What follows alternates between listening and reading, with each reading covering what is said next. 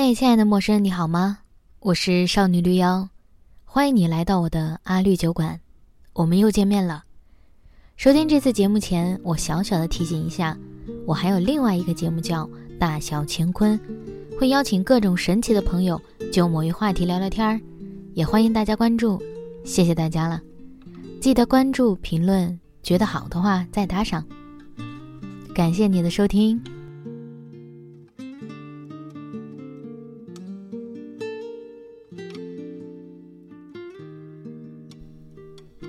我总是藏在一个叫少女绿妖的人背后来写我的现状和我的念头，这是一种安全的做法，因为大可以把所有责任都推给少女绿妖。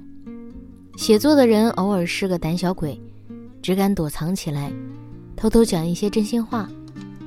那么这次，我想跟少女绿妖暂时分开一下，让她来问我一些问题吧。其实，就是故弄玄虚。偶然想起来的一种做法，想借此跟亲爱的陌生人讲一下我自己的现状。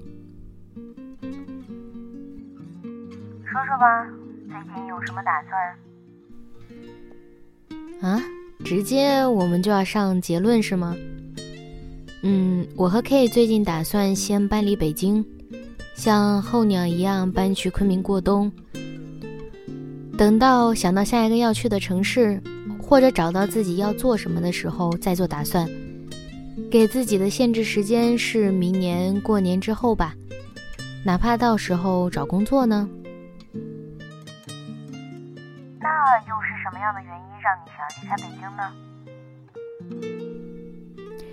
我也不知道是不是卡在一个坎儿，就是当你驻扎在这个城市六年有余。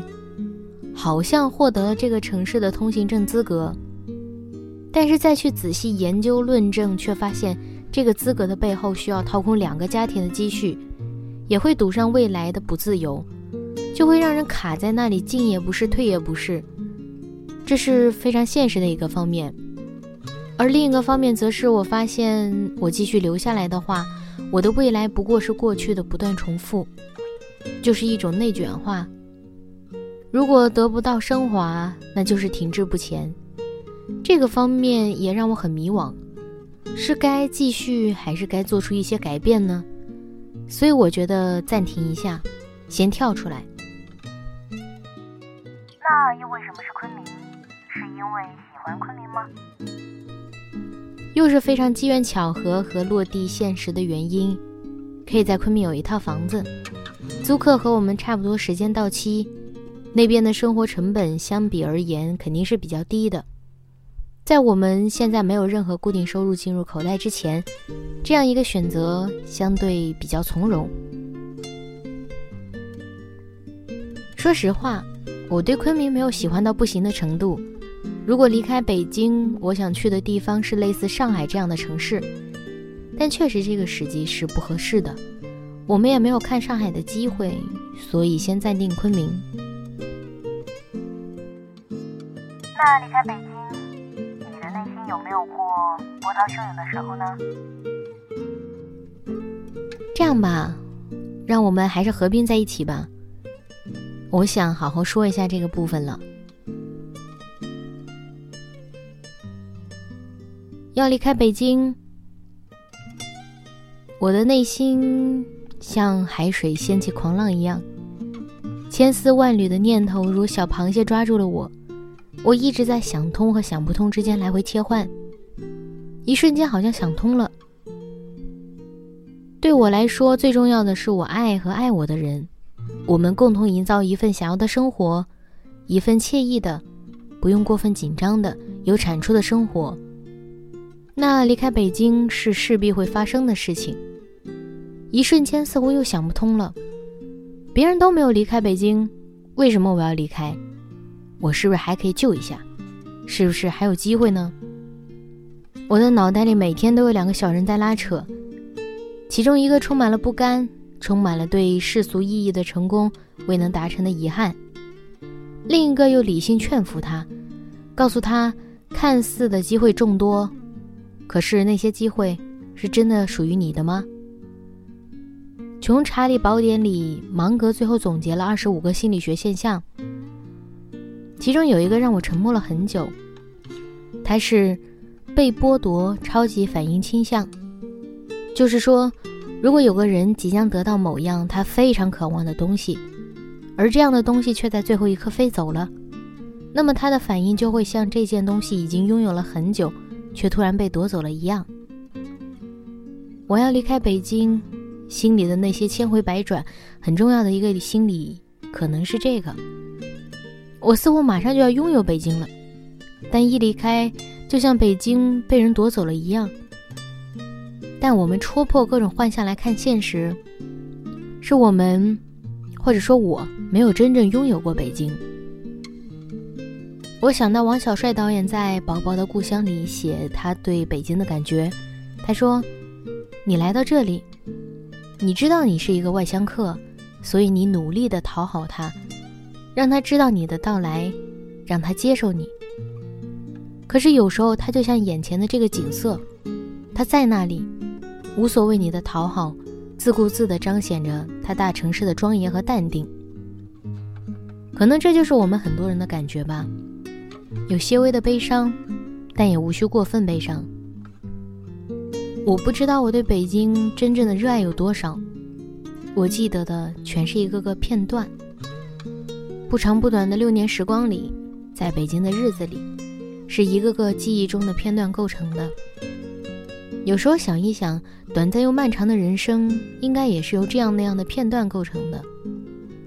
人的一生整体而言是痛苦的，但就是那些记忆中的极光片语，才让人生显得没那么难过。我记得我第一次来北京，心情忐忑地坐在公交车上，仔细听着北京阿姨报站，北京话真好听啊。我记得我八百块自己找中介租的房子，仅仅是为了找一个住的地方，我的脚底磨起了水泡。发在 QQ 空间的时候，颇有一种英雄气概。那间房子很小，大概只比一张一米的单人床再宽一张小桌子的大小。是早年拆迁小区顶层复式设计的楼梯隔间，现在回想起来，我可真勇猛。这么差劲的条件，当年竟然是甘之如饴。早上六七点起床，我还要再自学一个小时日语，然后坐一个半小时的公交加地铁去上班。我也真是勇猛，但我很怀念那个一无所有、心无杂念的自己，想给他一个拥抱。住在这个房间第一晚，发现门锁是坏的，马桶是堵了的，卫生间还没有灯。我那时还没有学会报喜不报忧，给爸妈打了电话，结果第二天一家人开车来京救我。爸爸给房间门上上了锁，妈妈带了一巧克力罐那么多的自己包的核桃，哥哥还有侄女儿也一起。我忘记他们怎么评价那个房间了。只记得之后的几天里，我们一家人玩的还算开心，这就足够了。我记得我在那间房间里过的第一个生日，因为当时一个人也吃不完一整个蛋糕，就简单买了点自己喜欢吃的小吃，类似凉皮、凉面那种。在小卖铺买了打火机和蜡烛，回到家把灯关掉，点起蜡烛，象征性的给自己过了一个生日。现在想起来，我都要哭了。我记得之后搬离那里，晚上不太想早回家一个人待着，就会在一个十字路口买一个小哥的铁板烧当晚饭，然后跟远在广东的朋友视频聊天。我们虽然都没有说感觉很惨的话，但大家低头沉默不语和尴尬笑了笑之后的掩饰神情，我就知道每个人都过得没那么好。但也不都是悲伤的记忆，虽然苦了点，但是每个周末我都会告诉自己，你要去探索这个城市，你要融入它，去找和这个城市的亲密连接点。于是我跑了很多有趣的书店、博物馆、美术馆，偶尔也会报名参加一些活动，适当让自己不要闲下来，不要想那么多。那时候我跟初来北京时在青旅认识的一个男同学小王关系不错，这些探索我们都是一起的，但之后在各自的工作生活中忙碌起来，这样的机会越来越少，我们的关系也越来越淡，直到后来好像就在人群里走散了。但偶尔看他朋友圈的状态，他过得还不错，这些就够了。第一、第二年，我就是在这样的穷困潦倒，同时也充满了自制惊喜的日子里度过。我将那些孤单的日子一字一句写了出来。剖开自己的内心，让陌生人来观看，写了一本《万一我们一辈子单身》。有的人觉得是鸡汤，我一度很委屈，觉得自己像《封神榜》里的比干。我都把自己的心抛出来给你们看了，我的诚意摆在眼前了，却还被认为是略显粗鄙的鸡汤文。不过之后我想通了一些，东西摆在那里，别人如何评论，那便是别人的事情了。看不到我的真心也没关系，因为一定会有人看到的。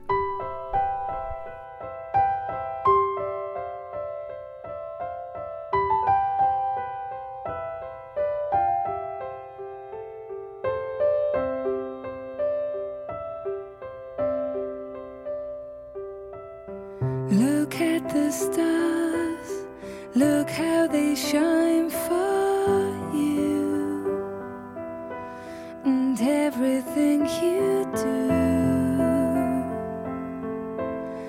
they were all yellow.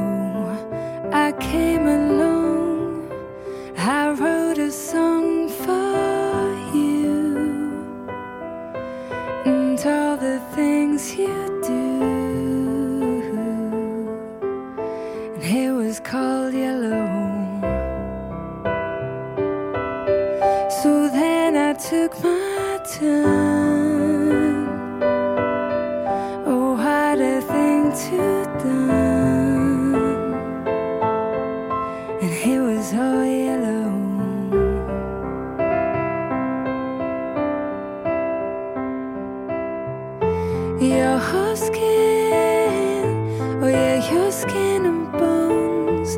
Turning to something beautiful. You know, you know I love you so. You know I love you so.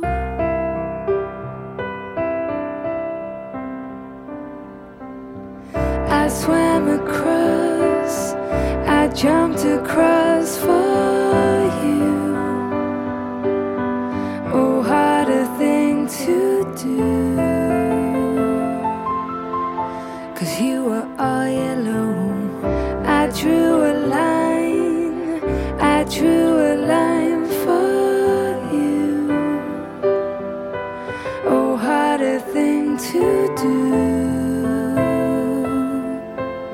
And it was all yellow.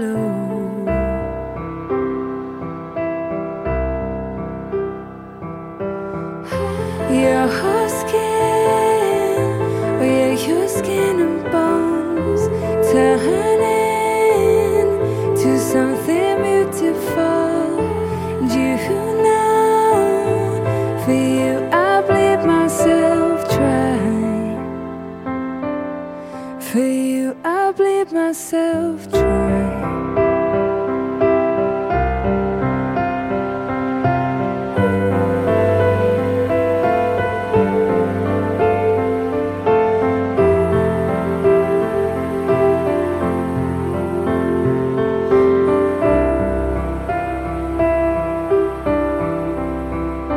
It's true.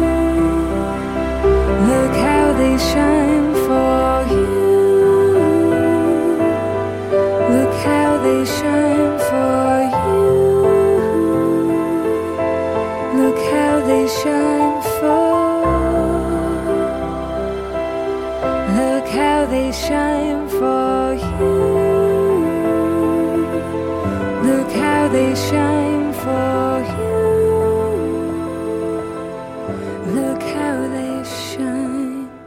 Look at the stars. Look how they shine for you. And all the things that you